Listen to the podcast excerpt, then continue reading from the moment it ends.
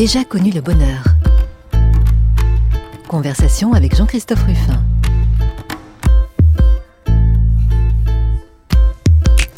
Notre bonheur du dimanche, voilà, cette euh, phrase euh, de Jules Renard, j'ai déjà connu le bonheur, mais ce n'est pas ce qui m'a rendu le plus heureux, nous permet d'explorer chaque dimanche, chaque semaine, euh, le parcours d'un invité et d'essayer de comprendre la part lumineuse de sa, de sa vie. Voilà, alors aujourd'hui ce sera une très belle occasion parce que je reçois un homme qui a, qui a marqué sa discipline, qui a marqué, je dirais même, son siècle et qui va nous faire partager ses bonheurs.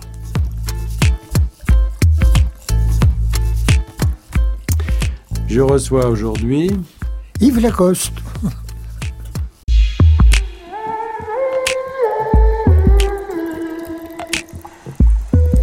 Bonjour Yves Lacoste. Bonjour professeur Yves Lacoste. Oh, je vous en prie. Ah ben non, parce que euh, vous n'avez pas toujours eu des relations simples avec l'université, mais vous êtes quand même professeur d'université.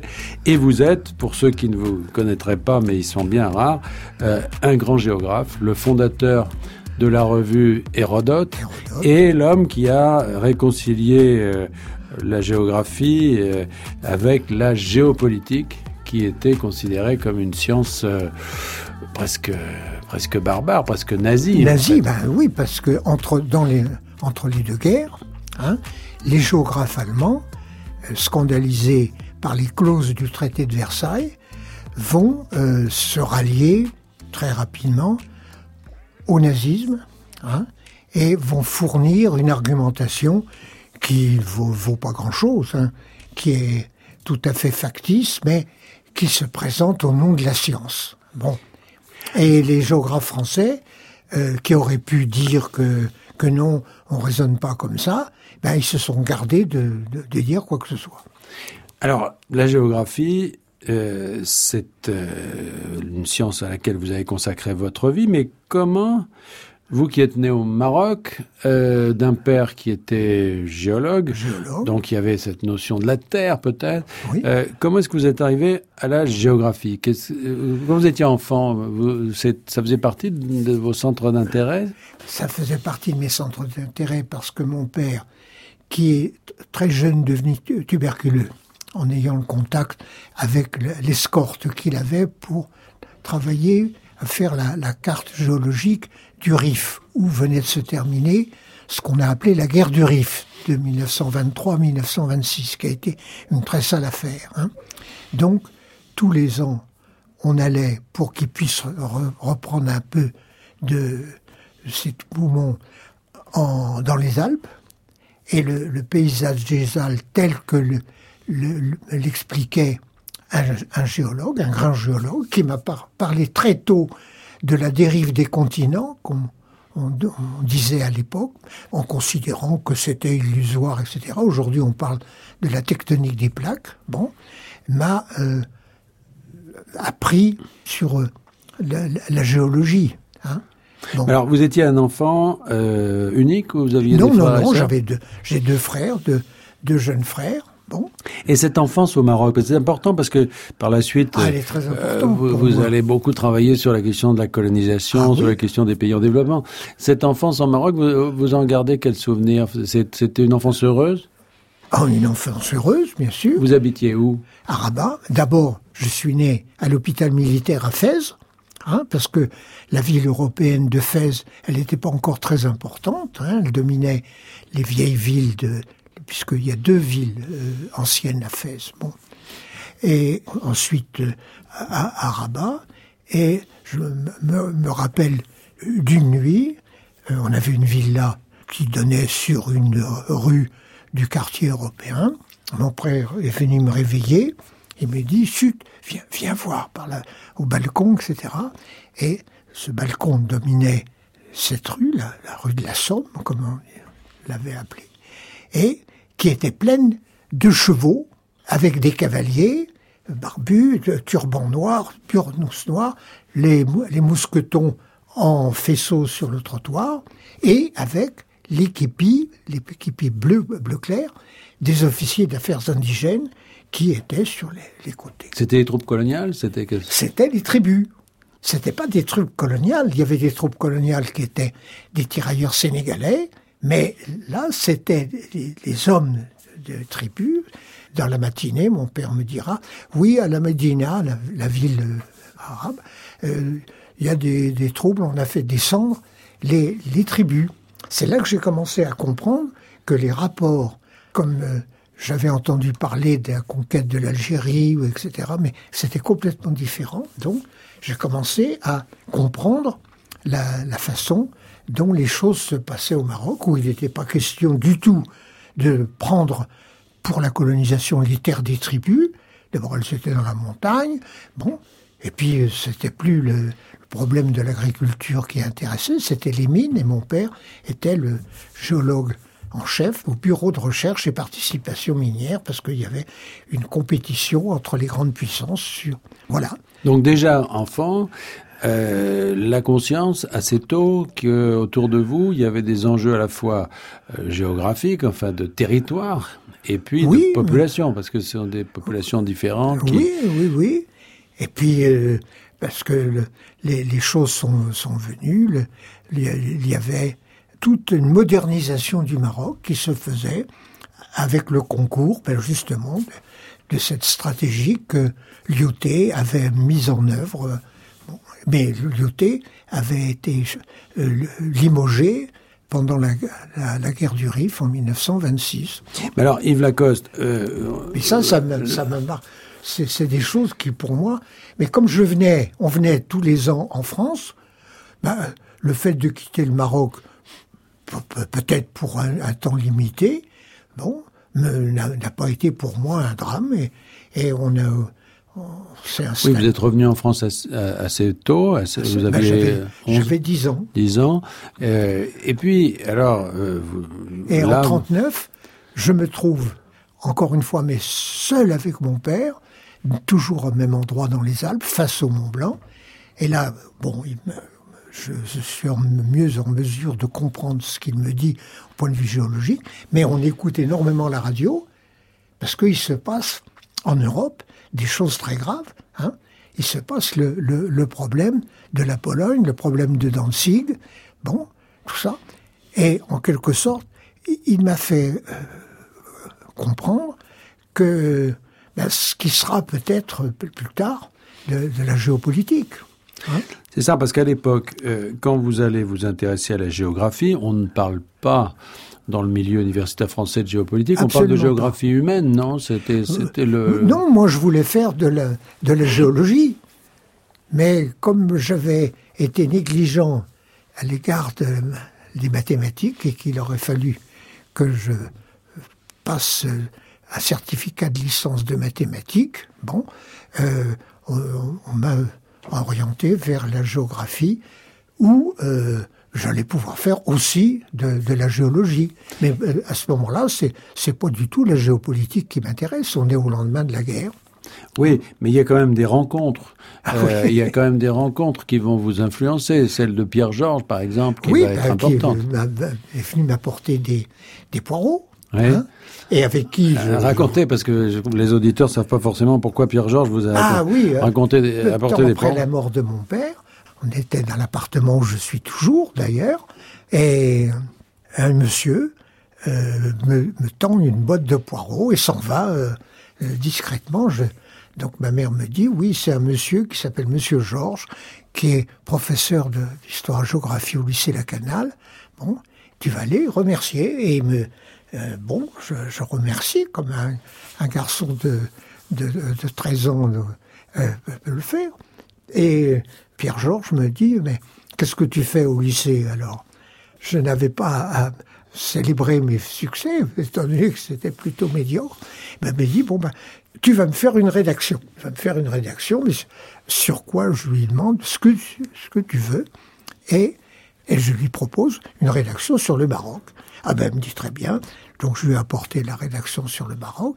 Il m'a dit bon, c'est pas mal, mais attends, on va, je vais t'expliquer. Il va falloir que tu apprennes à faire une introduction des différentes parties. C'est comme ça que ça a commencé avec Pierre Georges. Et, c'est comme ça, donc Pierre Georges, le, grand professeur d'histoire-géographie, puisque euh, il est géographe, il a élargi énormément le champ de la géographie. parce que jusqu'à lui, les géographes s'intéressaient beaucoup plus au paysage rural, mais fort peu aux villes, fort peu aux industries, et encore moins aux problèmes politiques. Alors, vous faites vos études, vous avez, vous devenez vous-même professeur, et ben, puis. D'abord, je, je rentre à l'Institut de géographie, et il y avait les nouveaux étudiants qui euh, allaient suivre la, licence, et je vois une jolie euh, fille qui euh, me dit bonjour et me demande c'était la nouvelle fournée, si vous voulez, où, est-ce que vous, où est-ce que J'étais au Maroc. Je lui dis, ah ben moi aussi pendant la guerre j'étais au Maroc. À partir de là, c'est et donnez-nous la suite. Ben, ça, la, la, suite, ça a duré, ça a duré euh, 60 ans. elle est partie récemment. Et votre épouse qui était euh, chercheuse Alors aussi. elle, elle, elle, devait faire de la géographie, mais ça l'ennuyait beaucoup. Et elle s'orientait vers l'ethnologie et elle est devenue une grande ethnologue. Yves Lacoste, donc ça c'est les débuts, c'est-à-dire que c'est comme ça que vous avez au fond chaussé les bottes de, de géographe, euh, qui était d'ailleurs à l'époque une science qui est un petit peu, vous le dites, un peu pas méprisée, mais enfin... Oui, elle tout, à fait méprisée.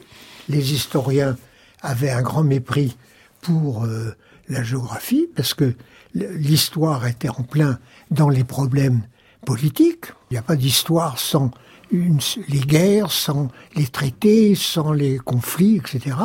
Et les géographes s'en gardaient absolument parce qu'il y avait le modèle euh, allemand. allemand qui les, laissait fuir. Avant de devenir euh, effectivement le fondateur de cette géopolitique moderne, cette géopolitique hein. française, pas tout de suite, vous avez d'abord commencé par vous engager politiquement. Vous êtes devenu oui, militant quand même. Parce qu'à l'Institut de géographie, il y avait une cellule des étudiants de géographie qui était fort euh, euh, débonnaire, qui étaient des bons copains, et qui m'ont proposé, ainsi qu'à ma, femme, à Camille, hein, l'entrée dans... Bon, euh, et le, quelques mois plus tard, ils m'ont dit ah ben c'est toi maintenant qui va être secrétaire de cellule. J'ai poussé les hauts cris. Du, du, Parti communiste. Du hein, Parti communiste. Se remplacer hein. dans l'époque. Oui. et bon, et et aujourd'hui, vous considérez ça comme une erreur de jeunesse ou bien c'était un parcours euh, que vous revendiquez toujours? C'était des, relations avec de, bons copains qui avaient d'autant plus de prestige euh, à mes yeux qu'ils avaient quelques années de plus que moi, mais ils venaient des maquis pendant la guerre. Hein. Hein? Et est-ce qu'ils euh, est qu'ils vous ont apporté à ce moment-là justement cette, cette notion de marxiste est-ce que le marxisme vous a permis, je dirais, de transformer la géographie, justement? Non, il y, a eu, il y a eu toute une époque chez certains géographes l'idée d'une géographie marxiste. Je dois dire que ça ne m'a jamais tellement euh, intéressé. Música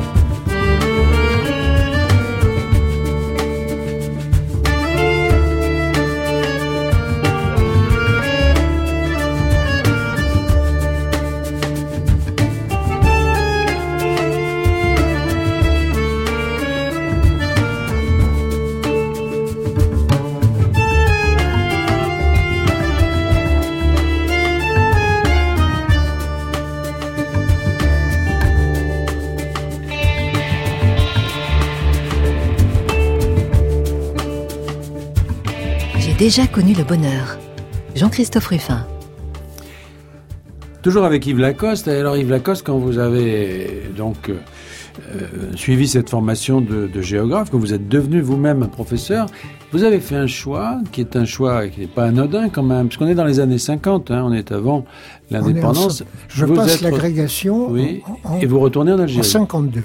Oui, je comptais, et comme avec ma femme, on, comptait retourner au Maroc, et un de nos patrons, hein, euh, qui avait été longtemps au Maroc, qui était célèbre, qui était Jean Drèche, hein, nous dit euh, faut pas aller au Maroc pour l'instant parce que le fait que le sultan ait été déposé hein, et exilé fait qu'il y a des troubles, etc. Vous ne pourrez pas faire de terrain. Et pour, on avait l'intention, euh, elle et moi, parce que c'est en même temps les mémoires de, Camille Lacoste, hein, qui est morte récemment. Euh, donc, il me dit, mais aller en, en Algérie, c'est très calme, c'est très tranquille. Il avait complètement oublié euh, ce qui s'était passé le, 8 mai 45, où il y avait eu ces, affreuses révoltes et répressions de ces assétifs et Aguelma. Bon, on n'y prête pas d'attention.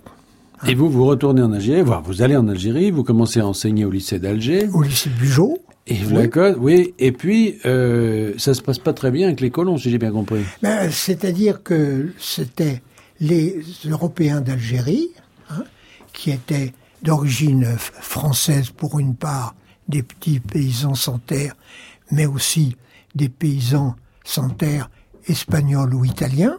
Ils considèrent que les Français de France ne comprennent rien aux Arabes et ils soutiennent Mordicus que l'Algérie c'est beaucoup que l'opéra d'Alger, par exemple, est beaucoup plus grand, beaucoup plus beau que l'opéra de Paris, par exemple. Et le fait que pour un, professeur euh, venir de France euh, et il allait leur parler de, selon les instructions ministérielles, des régions françaises qui étaient l'Algérie, le Tunisie et le Maroc, et qui, que les Français n'avaient pas enseigné ça, etc. Donc cest qu'ils avaient peur, qu'ils avaient peur quoi, que la, la, géographie serve de, serve de base à, à, la volonté d'indépendance d'une certaine façon, à l'identité algérienne non, qui était en... mais j'avais enseigné de l'histoire et de la géographie, hein, mhm. puisque c'était étroitement lié. Bah, tel qu'on vous connaît, vous deviez le faire quand même avec euh, euh, une certaine forme de, de provocation un petit peu par rapport à la situation coloniale, non, Yves Lacoste? Vous savez, le, c'était les choses comme on est professeur, on, on fait tout de même attention à ce que l'on dit. Dès le début, j'ai eu l'idée de faire quelque chose qui a beaucoup intéressé mes élèves et beaucoup surpris. C'est une comparaison entre le Maroc et l'Algérie. Le Maroc avait été la conquête coloniale s'était faite d'une façon complètement différente de ce qui s'était passé en Algérie, où ça avait été difficile, long, euh, etc. Et vous aviez des contacts à ce moment-là avec des, personnalités algériennes qui, par la suite, sont devenues des activistes de l'indépendance? Oui, oui, oui, oui. Euh, parce que euh, ils ont su que... En étant au Parti communiste, vous deviez avoir... J'étais au Parti communiste, bon. alors que je, je n'avais pas d'enthousiasme particulier. Hein. Bon. Et, puis, un, beau jour, un jeune médecin, qui était le responsable des intellectuels progressistes, pour, pour ne pas dire euh, d'extrême gauche, est venu me trouver pour me demander si à l'agrégation de géographie, on faisait de l'histoire aussi. Bah, je dis oui, oui, oui, ça m'intéresse beaucoup, je m'intéressais. Bon. Alors il m'a demandé si je pouvais, je pourrais faire un, petit article sur la biographie d'un grand historien arabe du Moyen Âge, Ibn Khaldoun. J'ignorais complètement le nom de, cet historien. Et il n'a pas eu l'air surpris. Je lui ai dit d'ailleurs que je ne savais pas l'arabe. Euh, il me dit, ben, il y a une traduction, etc. Il m'a dit d'aller à la bibliothèque nationale qui existait à Alger et de consulter ce qu'on a appelé les prolégomènes à l'histoire universelle d'Ibn Khaldoun. Et là, j'ai découvert un, ce livre comme une révélation. C'était, un véritable, euh, il commençait par une biographie, ce qui est très très rare pour un, un historien arabe, et euh, qui commençait comme un western. Hein. bon, alors là, j'ai été absolument passionné. Et mes relations avec Ibn Khaldoun, eh ben, elles, ont duré dix ans. Elles ont duré C'est-à-dire qu'en fait, la, la naissance dans, dans votre esprit de cette géopolitique moderne s'est faite par le détour, si je puis dire, d'Ibn Khaldoun, c'est-à-dire de, des géographes arabes, enfin des, des voyageurs arabes. De... On aurait pu dire ça, mais c'est c'est pas comme ça que c'est venu. Été très préoccupé de la façon dont Ibn Khaldoun voyait l'évolution de sociétés musulmanes, euh, nord-africaines. Et c'était vraiment très important, très intéressant.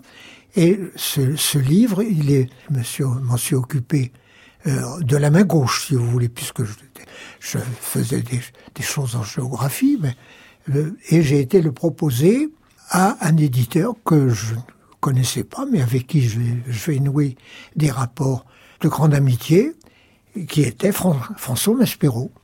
Et François Maspero l'a publié en 1965. Ce qui sera très important pour la suite, puisqu'Hérodote ah ben, sera hébergé par Maspero. Hein Mais Yves Lacoste, je reviens sur la naissance de cette idée euh, de géopolitique, c'est-à-dire cette fécondation, si je puis dire, de la géographie par la politique. Cette idée que sur des territoires, euh, il y a des enjeux euh, à travers justement la politique entre des peuples qui se disputent le pouvoir sur des territoires. Quand est-ce qu'elle est, elle est apparue pour vous et Quand est-ce que vous en avez fait votre, vraiment votre si vous sujet? voulez, Elle apparaît assez tôt, mais je me garde bien de parler de géopolitique, qui est encore un terme considéré comme comme oui, provocateur. C'est pas la peine de c'est pas la peine de chercher la, la provocation.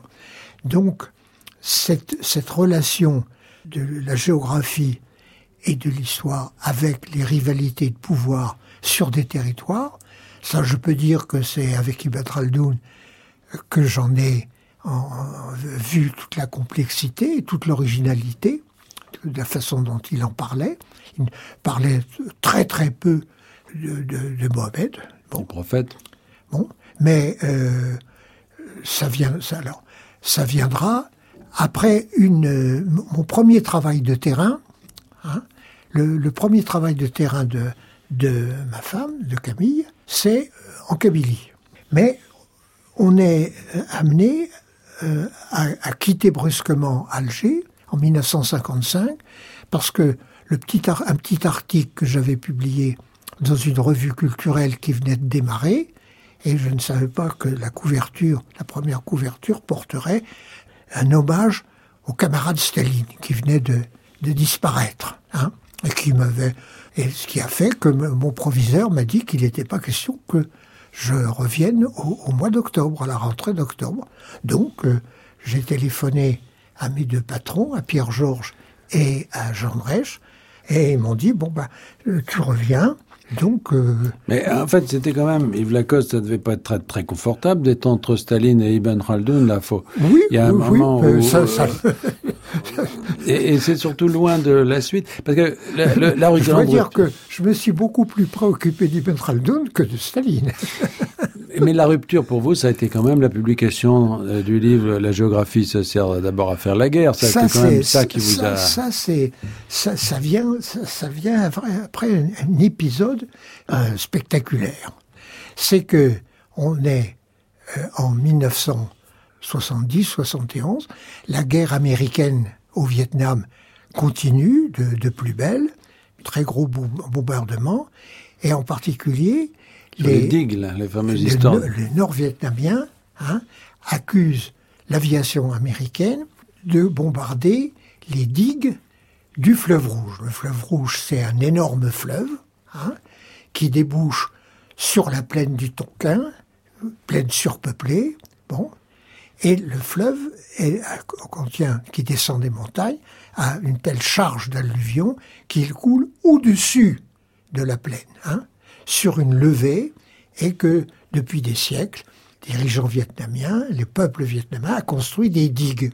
Et on accuse l'aviation américaine de bombarder ces digues, mais sans présenter aucune photo. Parce que une digue, si elle est bombardée, elle devrait être éventrée, elle devrait être photographiée et portée en accusation. Et moi, euh, je, vois que l'opinion et un journal comme euh, le journal Le Monde euh, a des, des, difficultés à expliquer pourquoi le, ces digues sont si importantes. Donc je fais un petit, un petit article où j'explique ce que je viens de vous dire. En fait, des... les digues étaient torpillées, c'est-à-dire qu'ils les attaquaient par en dessous, si j'ai bien compris. La, la, la, façon dont on disait, elle devait être éventrée, mmh. mais on, on, ne montrait pas. Mmh. Jusqu'au moment où, durant l'été, le, le, le, Monde publie mon article, et puis je, je ne vois pas qu'est-ce que je pourrais faire d'autre, jusqu'à euh, l'été où on me demande, on, je ne sais toujours pas aujourd'hui, hein, on me demande de venir d'urgence à Hanoï. En passant par l'URSS En passant par Moscou. Et bon, mais je n'ai ni visa, ni de, ni de billet d'avion. Et je suis bien embarrassé. Et mon fils aîné, qui avait 13 ans à ce moment-là, dans mon dos, déclare Papa, si tu n'y vas pas, t'es un con. Effectivement. On a toujours Donc, besoin d'avoir des enfants pour dire les ben oui, choses oui, importantes. Oui, oui. Donc je me suis, on était en vacances, je me suis dit je vais aller à Paris, je vais voir qu'est-ce que je peux faire, jusqu'au moment où où je me retrouve à Hanoï avec euh, des dirigeants vietnamiens qui ne comprennent pas très bien pourquoi je suis là. Hein Et moi je demande à aller voir les digues pour m'assurer qu'elles sont bien bombardées, qu'est-ce qu qui se passe. Et tout, le monde me dit mais vous n'y pensez pas, il y a la guerre, etc. Donc euh, euh, voyez-vous, il y a une situation tout à fait bizarre et euh, je ne sais toujours pas comment ça s'est passé. Et hein pourquoi euh, avez-vous tiré de cette expérience le, le, ce déclic qui vous a fait écrire la géographie, ça sert à faire la guerre? Ça sert d'abord. D'abord. D'abord, pas, pas, Le, le d'abord est très important. Et j'ai été trouver François Maspero.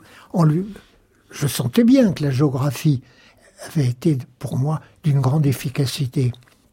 Et je lui ai proposé de faire une revue qui sortirait un peu du, du carton de la géographie traditionnelle et euh, ça a été Hérodote. Et ça a été Hérodote. Et il a été tout de suite d'accord, mais euh, le temps de réunir une équipe, hein, qui est toujours l'équipe qui, euh, qui mène Hérodote, hein, 50 ans, plus de 50 ans plus tard, euh, avec une jeune personne que, qui vient me trouver et furieuse d'avoir à faire de la géographie alors que bon, qui joue un rôle très important.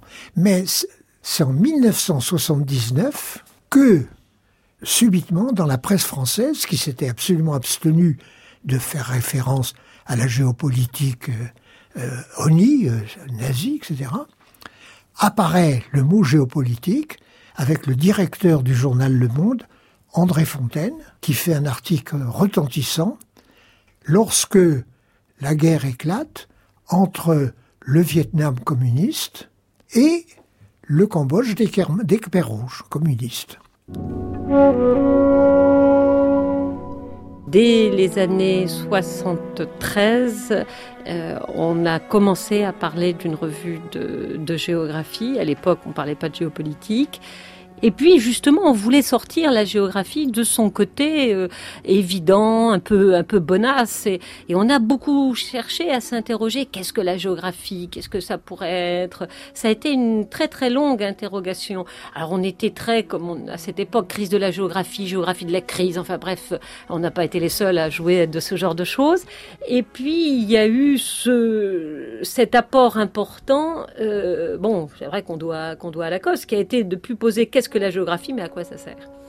Et à partir de ce moment-là, le à quoi ça sert, et ça sert d'abord à faire la guerre, le fameux petit bouquin bleu, euh, non pas rouge, euh, quand il l'a sorti dans la petite collection Maspero, a fait avancer euh, beaucoup de choses. Car là, il y a eu l'idée de l'efficacité du projet, et, et, au fond, les choses prenaient sens, mais parce qu'on sortait du, de la géographie de l'enseignement pour passer à un champ d'une géographie euh, beaucoup plus liée à l'action et, aux politiques qu'elle l'était à mes yeux euh, quand j'ai commencé à faire des études d'histoire-géographie.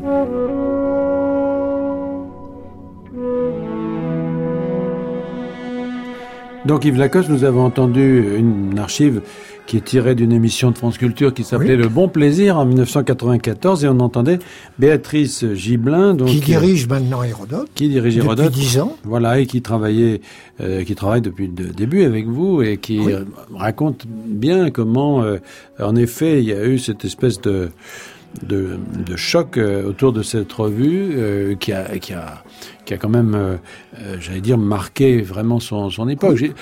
J'imagine que l'accueil par le, le, milieu universitaire a, a été mitigé. Ah, scandalisé. Scandalisé, y compris, y compris au Parti communiste. Hein Donc vous ne faisiez plus partie de l'entreprise ah ben, J'avais quitté le Parti communiste en 1976 très très paisiblement, d'autres de qui faisaient partie de la, la, la, même cellule qui tronche le Parti communiste tranquillement. On restera très amis, euh, mais les, les, choses se sont passées comme ça. Et donc le milieu universitaire, vous ah, ça, ça, a été, ça a été, et d'où rupture dès 1968, quand j'ai accepté d'aller enseigner à l'université scandaleuse de Vincennes. Hein, avec Pierre Georges. Hein. Pierre Georges m'avait aidé, m'avait soutenu pendant de, de, depuis, depuis que j'avais 12-13 euh, ans. Et là, ça a été 30 ans de ce que j'ai appelé de proscription. Alors, vous venez, Yves Lacoste, de publier euh, vos mémoires, les mémoires aussi de votre épouse, hein, qui sont publiées euh, dans la collection, enfin dans, aux éditions des, des Équateurs que dirige Olivier Frébourg. Et euh, cette, euh, ces mémoires nous permettent effectivement de comprendre comment, au fond, tout, tout ça se, se construit. Alors, vos, vos, rapports avec l'université, notamment, c'est très, c'est très important. Au fond, maintenant, la géopolitique a, a tout à fait droit de citer. Oui, depuis, est... depuis 79, depuis l'article d'André Fontaine, le directeur du Monde, la, la, géopolitique qui avait été absolument euh, prohibée, tenue à l'égard, est devenue euh, une, une, mode, une mode euh, médiatique, mais même excessive, même même, même dans, dans, les milieux universitaires aussi. Oui, oui, oui, oui. oui. C'est-à-dire qu'il y a des chaires maintenant dans ce domaine Ça commence, ça commence. Il y a un institut français de géopolitique qui a été créé par Béatrice Gibelin, parce que moi j'étais déjà en retraite, qui, qui, marche très bien et qui, en particulier, forme de jeunes chercheurs. Ce qu'il faut dire, parce qu'on on a, passé assez vite là-dessus, un peu trop vite peut-être, c'est que votre, votre champ d'études, ça a quand même été toujours euh, une géographie très, je dirais pas lointaine, mais en tout cas, vous ne vous êtes pas occupé de la Loire, vous vous êtes occupé des pays en développement, vous êtes occupé euh, beaucoup de cette question de la décolonisation, de la question du oui. développement, c'était quelque chose qui vous a qui vous a beaucoup occupé. Et, et, et, Hérodote hérite de ça, c'est-à-dire qu'Hérodote a une vision mondiale de la géopolitique. Oui, tout à fait, mais euh, Hérodote a aussi une vision locale c'est que la géographie, c'est pas seulement des phénomènes planétaires, mais c'est aussi des rivalités de pouvoir sur de petits territoires où les gens euh, sont en conflit, s'étripent, etc. Mais des territoires qui peuvent être lointains, parce que au fond, vous, vous avez quand même beaucoup travaillé sur des pays euh, euh, en développement. Cette, oui. cette, question de développement est fondamentale oui, dans ben, votre. Mes premiers livres, mes premiers livres en 1959, c'est les pays sous-développés, hein, qui avait été, que j'avais écrit comme ça, un peu de chic, hein, à, la, à, la, suggestion de, de Pierre Georges, qui n'arrivait pas, qui s'occupait des, des la collection que sais-je, et qui n'arrivait pas à trouver un manuscrit euh, qu'il jugeait, leur jugeait convenable sur les pays sous-développés. Je lui avais dit, on revenait, c'était en 1958 d'ailleurs, au moment des grèves de, de métro. Pourtant, c'est pas bien difficile. Il m'a dit, oh, je voudrais bien t'y voir. J'ai dit, et, et ce livre a eu une, très vite une trentaine de traductions. Mais alors, en même temps, sur cette question du développement, sur cette question du tiers-mondisme, on pourrait oui. dire, euh, vous avez, alors je sais que vous n'êtes pas tout à fait d'accord avec ça, mais on, on dit beaucoup qu'il euh, y a eu une inflexion à un moment donné et que notamment le livre que vous avez consacré cette lettre ouverte aux tiers-mondistes aux anti-tiers-mondistes, finalement, était considéré par certains comme un aggiornamento de votre pensée, on a, qui vous a amené, à, au fond, à, aujourd'hui avoir une position beaucoup moins radicale peut-être que vous l'aviez au départ. On a l'impression que l'analyse des causes du sous-développement chez vous a varié, c'est-à-dire qu'au départ vous, vous étiez quand même euh, quelqu'un qui faisait largement porter euh, le sous-développement sur, euh, qui en faisait un, héritage de la colonisation. Oui, Et aujourd'hui, on a l'impression que vous mettez plus l'accent quand même sur les aspects de gouvernance. Ben, parce que si vous prenez le cas de l'Algérie, ça va faire plus de 50 ans que l'Algérie est indépendante, hein, et on ne peut pas dire que la disparition de la domination coloniale ait eu des effets tellement positifs l'Algérie a connu une terrible guerre civile entre les Algériens qui parlaient français et que d'autres qui euh, considéraient que le fait de parler français fait qu'ils c'était de mauvais musulmans. Qui ont arabisé l'enseignement. Eh ben oui, mm. on est, on est. malheureusement, le cas de l'Algérie montre que les choses, avec malgré l'indépendance, sont beaucoup plus compliquées alors que l'Algérie avait l'atout considérable du, pétrole. Je reviens à notre sujet, Yves Lacoste, parce que le, bonheur là-dedans, c'est quand même important. Vous avez fondé une discipline. Et au fond, il euh, n'y a pas tant de gens qui peuvent dire aujourd'hui qu'ils ont fondé une discipline. En tout cas, il y en avait peut-être au XVIIIe siècle, mais vous, euh, c'est le cas. Et finalement, vous vous êtes réconcilié avec les milieux universitaires. Vous, êtes, vous avez terminé comme professeur d'université de façon tout à fait reconnue. Et vous avez même créé, au fond, une, une école, on pourrait dire. Ah, Oui, oui. C'est un bonheur, Et l'équipe, l'équipe d'Hérodote se maintient.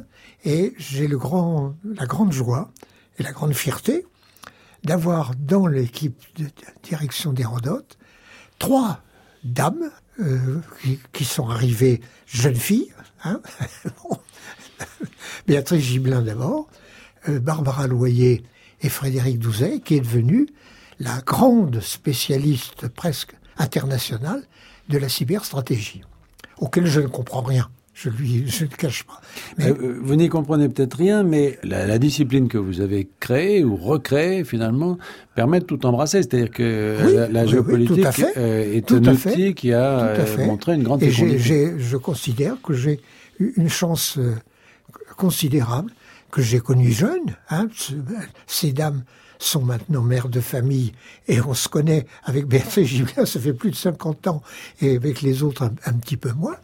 Et puis il y a des, des garçons qui, qui, en particulier Philippe Subra, qui travaille sur les phénomènes de géopolitique locale, c'est-à-dire des conflits sur des territoires de petite envergure, alors que ça, ce n'est pas moi qui a apporté, c'est Béatrice. Elle a une connaissance, elle a fait sa thèse sur le Nord-Pas-de-Calais avec les rivalités de pouvoir, euh, y compris au sein du Parti socialiste, etc. Et on a fait ensemble, en 1986, cette énorme production géopolitique des régions françaises. Yves Lacoste, si on revient à la satisfaction euh, qu'on peut ressentir en ayant créé une discipline comme ça, est-ce qu'il n'y a pas quand même une certaine frustration euh, euh, quand vous avez parlé de la manière dont la géopolitique était utilisée ou utile? Est-ce que les politiques euh, vous ont autant écouté que les géographes? Parce que vous êtes bien réconcilié avec le milieu universitaire, mais les politiques, est-ce qu'ils tiennent vraiment compte de la Les politiques, ils suivent leur... Il y a des choses... Par exemple, vous faisiez allusion à ce livre tiers-mondiste et anti-tiers-mondiste. Ah oui, votre lettre ouverte, là, oui.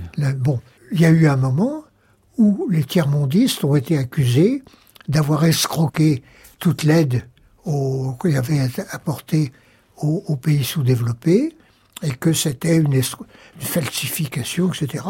les choses, c'est pas parce que on parlait du sous-développement qu'on était absolument acquis à, tous les mouvements qui se réclamaient de, de l'aide au tiers-monde.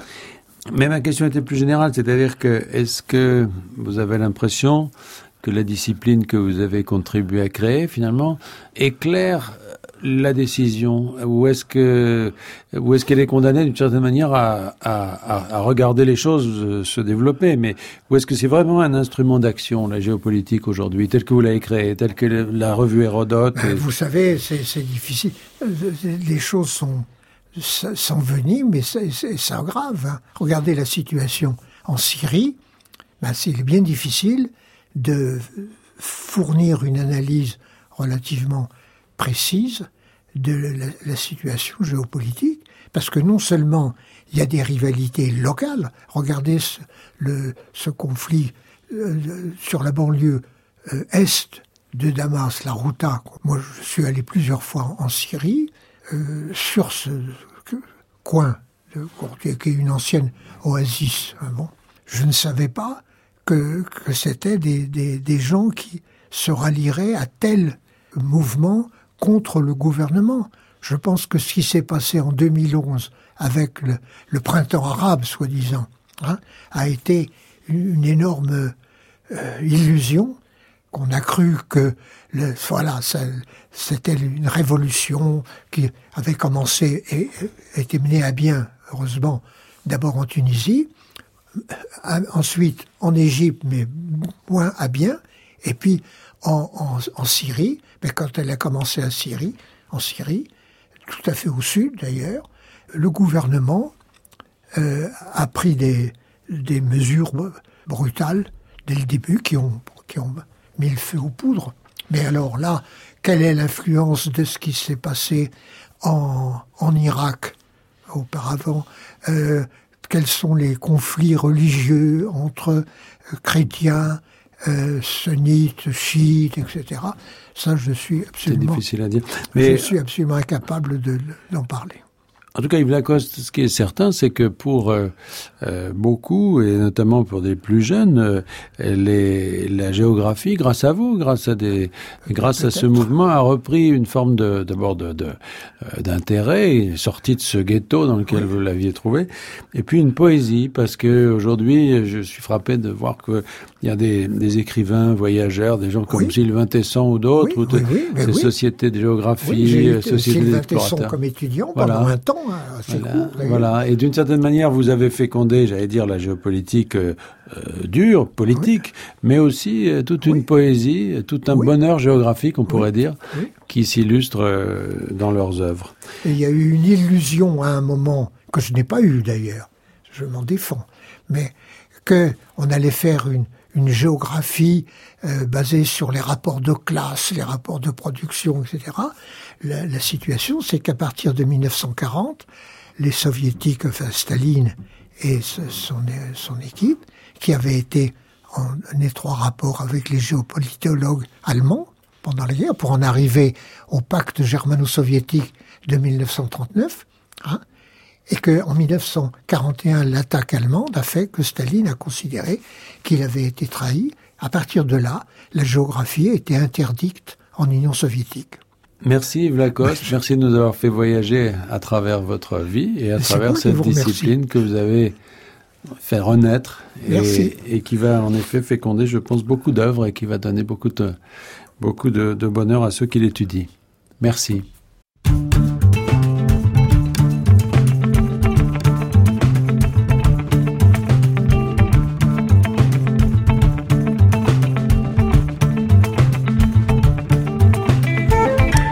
Merci Yves Lacoste. J'ai déjà connu le bonheur. On se retrouve la semaine prochaine pour une nouvelle émission.